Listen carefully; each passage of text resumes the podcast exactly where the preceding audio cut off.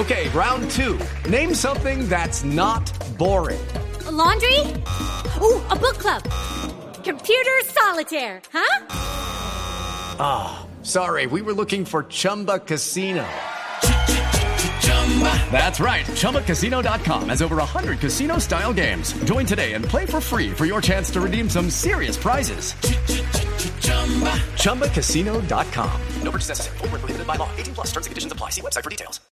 Bienvenidos a La Celda, Voces de Libertad, un podcast que cree en las segundas oportunidades para personas que han estado tras las rejas. Soy Joana Bahamón y desde hace 10 años en la Fundación Acción Interna trabajamos por mejorar las condiciones de vida de la población carcelaria y pospenada de Colombia. Hoy queremos contarles la historia de Gaby Luzardo. Estuve privada de libertad por un transcurso prácticamente de cuatro años. Estuve tres cárceles, pero prácticamente porque peleaba. Me trasladaban siempre por lo por, por revolucionaria, peleando por los derechos de nosotras. Gaby era una mujer trans venezolana de 40 años. Salió de la cárcel en el 2019 con todas las ganas de aprovechar su segunda oportunidad. Pero a los dos años, luego de un mal procedimiento para aumentar sus senos, murió en Bogotá. El audio que están escuchando fue producto de una entrevista que le hicimos pocos meses antes de morir. Con este episodio queremos hacerle un homenaje a ella, que hasta sus últimos días luchó por los derechos de las mujeres trans privadas de la libertad. Paula Casas, periodista del Espectador, nos cuenta su historia.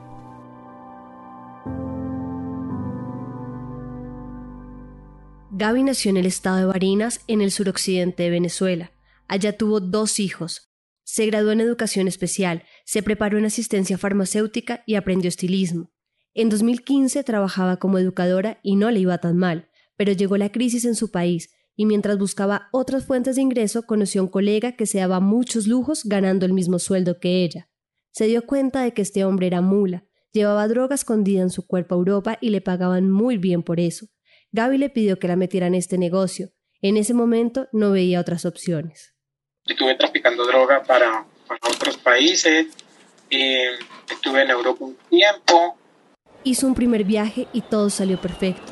Eso le dio la confianza para poder seguir haciéndolo sin levantar sospechas. Pues uno como viajero pues tiene que tratar de, despistar a los, a los perfiladores.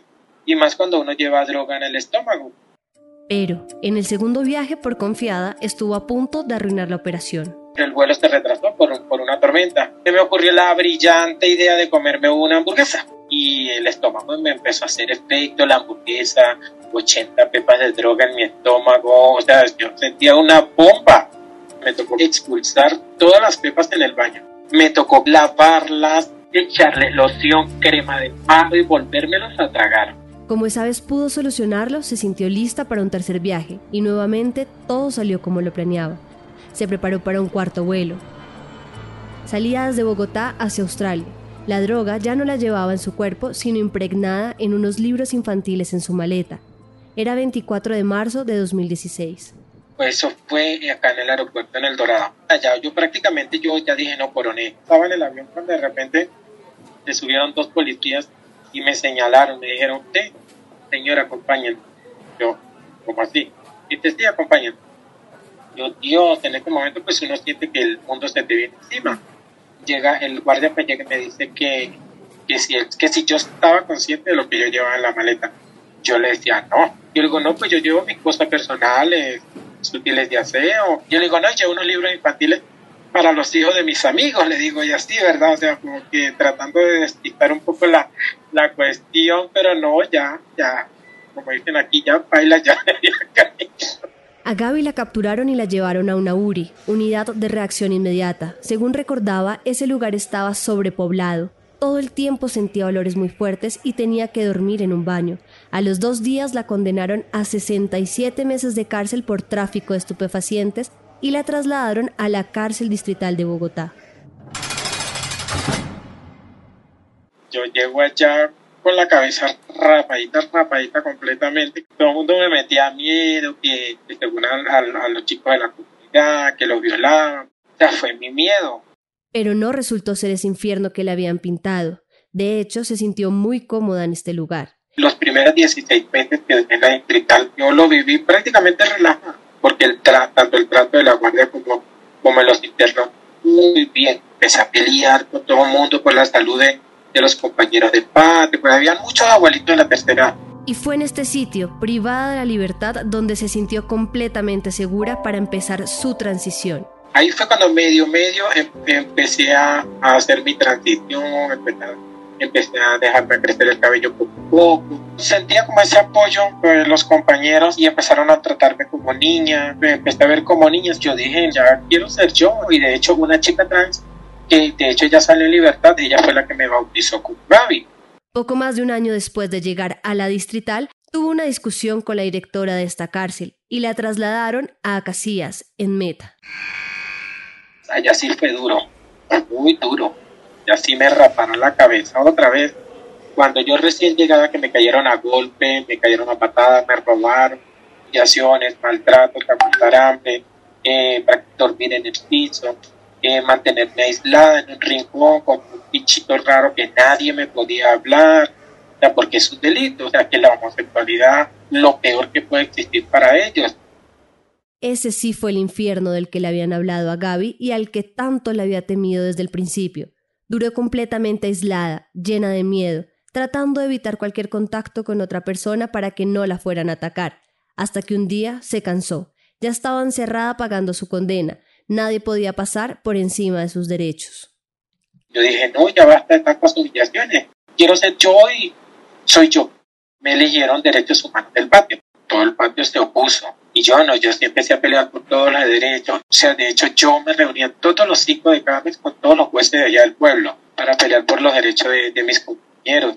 Ella misma había vivido esa vulneración constante de lo más esencial en diferentes situaciones.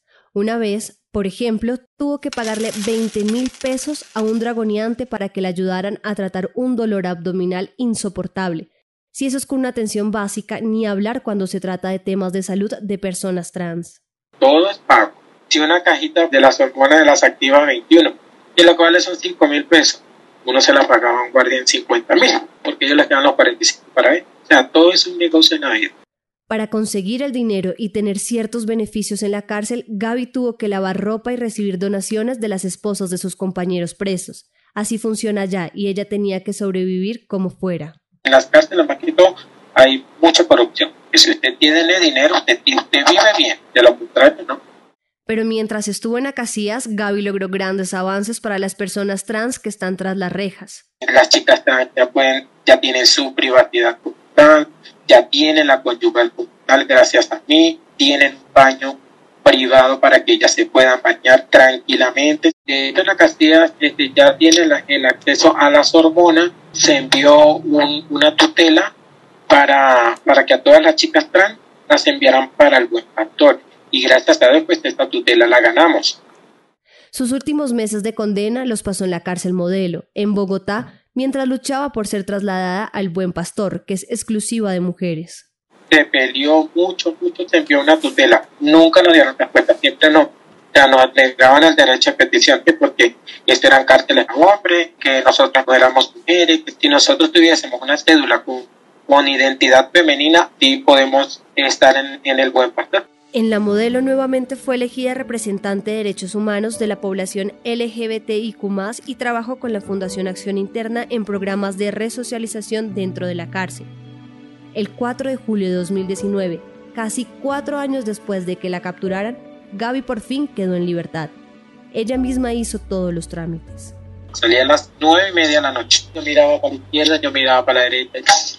estoy para donde cojo. Salí con dinero porque ay, yo, yo, yo me pasé por todos los patios y le pedí plata a todos, a todos los clubes, a los Y ellos, pues, gracias a Dios, en esta parte, pues, ellos me colaboraron. Y al otro día, pues, salí a caminar, eh, salí a, comprar el celular, y al tercer día fue cuando me fui para Castilla. A Casillas, ese mismo lugar que había sido un infierno también fue su hogar durante algunos meses. Allí, las personas con las que estuvo privada de la libertad la recibieron y en la peluquería de Harold, uno de sus mejores amigos empezó a trabajar. Luego se mudó a Mosquera, un municipio ubicado en Cundinamarca. Comencé a trabajar en una peluquería, pero la peluquería fue muy difícil, almorzaba, cenaba, si guardaba para la cena, no almorzaba. Ante el desespero por la falta de dinero, cambió de trabajo y pasó a atender un asadero en ese mismo municipio. Pero a cambio de tener un empleo estable, perdió algo por lo que había luchado los últimos años, su transición como mujer. La señora pues, me dijo, me dice, no, pues que sí, yo a mí me gusta trabajar mucho con venezolanos, pero es que sí, yo te aceptaría, pero no en las condiciones, como tu manera de vestir. Yo le dije, no te preocupes, eso va a cambiar. Al otro día llegué con el cabello negro, vestido de niño, cuestión de cinco minutos retroceder tan, tanta, tanta experiencia vivida, fue muy duro para mí. Como chica trans me ofrecían trabajo, que vamos a prostituirnos, que vamos a, a, a pararnos en una esquina, robamos hombres.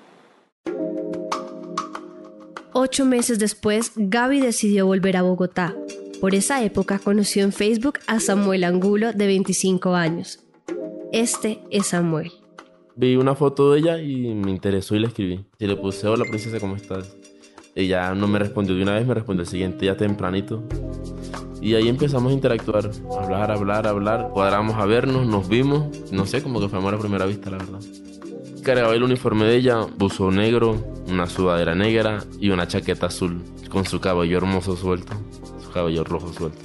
Alta, un poquito robusta, carita perfilada, unos ojos que tramaban, unos ojos matadores. Su cabello siempre cuidó su cabello, un cabello largo, rojo, me recuerdo bastante. Sus uñas también, me tramó bastante sus uñas porque siempre las tenía limpias y siempre se las mandaba a hacer en acrílico. Se veía más bonita en persona que por la simple foto. Para ese entonces, Gaby empezó a trabajar como estilista en un salón de belleza. Disfrutaba bastante su trabajo. Le gustaba bastante porque habían varias mujeres trans también, algunas venezolanas, otras colombianas. Una de sus compañeras le recomendó empezar con un proceso de hormonización. Gaby le hizo caso. Ahora tenía el dinero para pagarlo. Después decidió aumentar el tamaño de sus senos y comenzó a inyectarse un supuesto biogel brasilero. Hasta el momento, no se sabe quién la convenció a hacer eso. Lo único que Samuel recuerda era que se trataba de un procedimiento de cuatro sesiones en un consultorio de un supuesto médico y que en total costaba un millón quinientos mil pesos. Yo de un principio siempre le dije, quédate quieta, tú me gustas tal y cual como eres. Y no, pero un poquito. Que ya como tal era muy bonita, pero por querer ser mejor todavía, por querer ser más bonita todavía, la llevó a eso.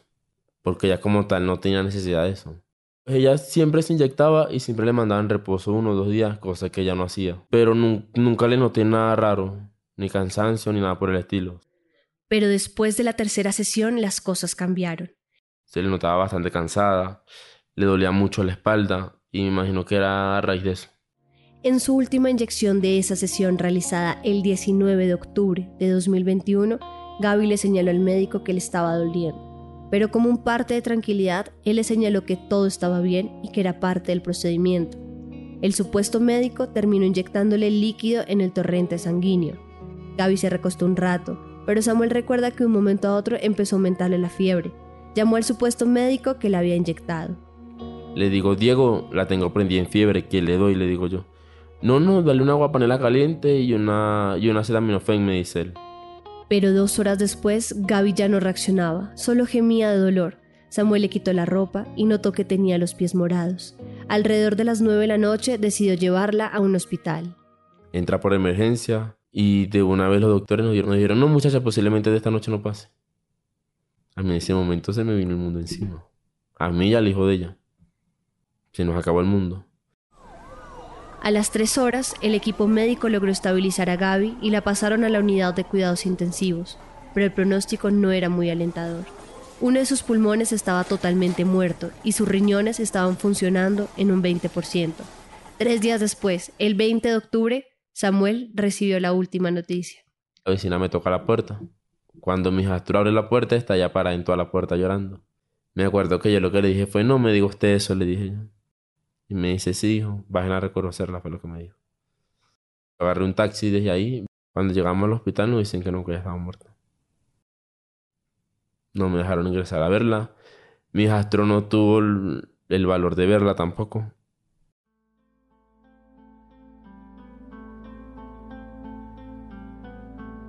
Según el dictamen de medicina legal, a Gaby le inyectaron aceite Johnson en su torrente sanguíneo. Desde la muerte de Gaby, Gabriela, su hija, se quedó viviendo con sus abuelos en Venezuela. José Gregorio, el hijo que vivía con ella, aún no sabe si seguir en Colombia o retornar a su país. Samuel, por su parte, perdió a quien describe como su todo. La verdad, los primeros dos meses fueron fuertes. Yo trabajaba, me acuerdo que trabajaba en el barrio Carvajal, y yo hablaba con mi jefa para que me dejara quedarme en el trabajo porque no quería llegar a la casa. Me quedaba un día por medio en la calle para no llegar a la casa. Y llegaba a la casa y era el mismo martirio todo el tiempo. Llegaba, la recordaba a ella, lloraba un rato.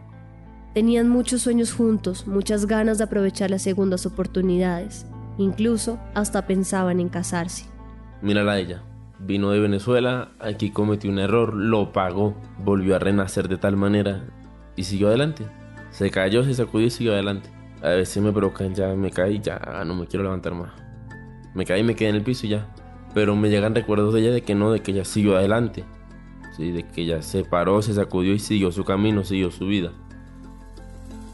Así como Gaby, son varias las mujeres migrantes trans que han muerto por malos procedimientos durante su transición.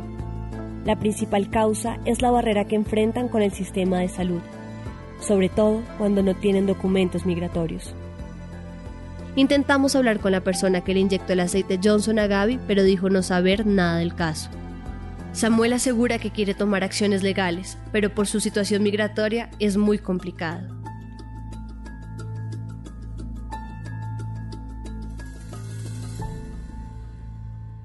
La celda, Voces de Libertad, es un podcast de la Fundación Acción Interna y El Espectador, que cuenta historias de personas privadas de la libertad y de otras que ya la recuperaron. La producción, investigación y escritura de este capítulo fueron hechas por Paula Casas y Nicolás Martínez Durán. La edición estuvo a cargo de Sergio Daza. Esta segunda temporada la componen seis historias que podrán escuchar en las plataformas de El Espectador y la Fundación Acción Interna. Los espero en el próximo capítulo.